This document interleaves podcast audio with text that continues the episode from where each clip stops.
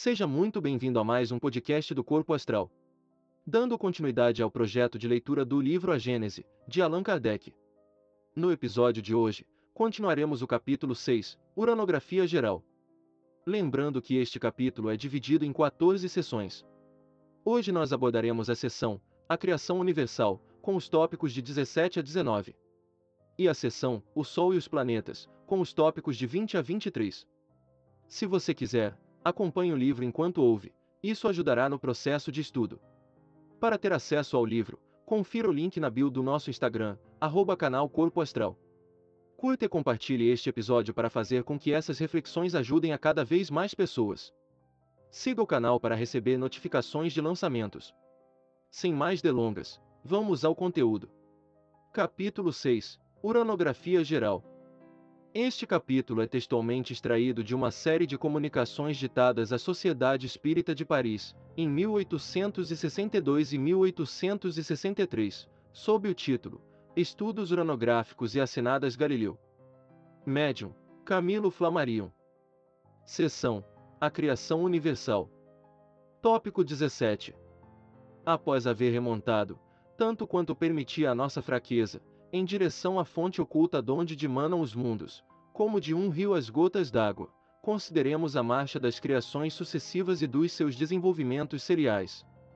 A matéria cósmica primitiva continha os elementos materiais, fluídicos e vitais de todos os universos que estadeiam suas magnificências diante da eternidade. Ela é a mãe fecunda de todas as coisas, a primeira avó e, sobretudo, a eterna geratriz. Absolutamente não desapareceu essa substância donde provém as esferas siderais, não morreu essa potência, pois que ainda, incessantemente, dá à luz novas criações e incessantemente recebe, reconstituídos, os princípios dos mundos que se apagam do livro eterno. A substância etérea, mais ou menos rarefeita, que se difunde pelos espaços interplanetários, esse fluido cósmico que enche o mundo, mais ou menos rarefeito, nas regiões imensas, opulentas de aglomerações de estrelas, mais ou menos condensado onde o céu astral ainda não brilha, mais ou menos modificado por diversas combinações, de acordo com as localidades da extensão, nada mais é do que a substância primitiva onde residem as forças universais, donde a natureza ha tirado todas as coisas. Nota de rodapé. Se perguntasseis qual o princípio dessas forças e como pode esse princípio estar na substância mesma que o produz, responderíamos que a mecânica numerosos exemplos nos oferece desse fato. A elasticidade, que faz com que uma mola se distenda, não está na própria mola e não depende do modo de agregação das moléculas. O corpo que obedece à força centrífuga recebe a sua impulsão do movimento primitivo que lhe foi impresso. Tópico 18. Esse fluido penetra os corpos, como um oceano imenso. É nele que reside o princípio vital que dá origem à vida dos seres e a perpétua em cada globo, conforme a condição deste, princípio que, em estado latente, se conserva adormecido onde a voz de um ser não o chama. Toda criatura, mineral, vegetal, animal ou qualquer outra, porquanto há muitos outros reinos naturais, de cuja existência nem sequer suspeitais, sabe, em virtude desse princípio vital e universal, apropriar as condições de sua existência e de sua duração. As moléculas do mineral têm uma certa soma dessa vida, do mesmo modo que a semente do embrião, e se grupam, como no organismo, em figuras simétricas que constituem os indivíduos. Muito importa nos compenetremos da noção de que a matéria cósmica primitiva se achava revestida, não só das leis que asseguram a estabilidade dos mundos, como também do universal princípio vital que forma gerações espontâneas em cada mundo, à medida que se apresentam as condições da existência sucessiva dos seres e quando soa a hora do aparecimento dos filhos da vida, durante o período criador. Efetua-se assim a criação universal. É, pois, exato dizer-se que, sendo as operações da natureza a expressão da vontade divina, Deus a criado sempre, cria incessantemente e nunca deixará de criar. Tópico 19. Até aqui, porém, temos guardado silêncio sobre o mundo espiritual, que também faz parte da criação e cumpre seus destinos conforme as augustas prescrições do Senhor. Acerca do modo da criação dos espíritos, entretanto, não posso ministrar mais que um ensino muito restrito, em virtude da minha própria ignorância e também porque tenho ainda de calar-me no que concerne a certas questões, se bem já me haja sido dado aprofundá-las. Aos que desejem religiosamente conhecer e se mostrem humildes perante Deus, direi, rogando-lhes, todavia, que nenhum sistema prematuro baseie nas minhas palavras, o seguinte: o espírito não chega a receber a iluminação divina, que lhe dá, simultaneamente com o livre-arbítrio e a consciência, a noção de seus altos destinos, sem haver passado pela série divinamente fatal dos seres inferiores, entre os quais se elabora lentamente a obra da sua individualização. Unicamente a datar do dia em que o Senhor lhe imprime na fronte o seu tipo augusto, o espírito toma lugar no seio das humanidades. De novo peço, não construais sobre as minhas palavras os vossos raciocínios, tão tristemente célebres na história da metafísica. Eu preferiria mil vezes calar-me sobre tão elevadas questões, tão acima das nossas meditações ordinárias, a vos expor a desnaturar o sentido de meu ensino e a vos lançar, por culpa minha, nos inextricáveis dédalos do deísmo ou do fatalismo. Seção: Os sóis e os planetas. Tópico 20. Sucedeu que, num ponto do universo, perdido entre as miríades de mundos, a matéria cósmica se condensou sob a forma de imensa nebulosa, animada esta das leis universais que regem a matéria. Em virtude dessas leis, notadamente da força molecular de atração, tomou ela a forma de um esferoide, a única que pode assumir uma massa de matéria insolada no espaço.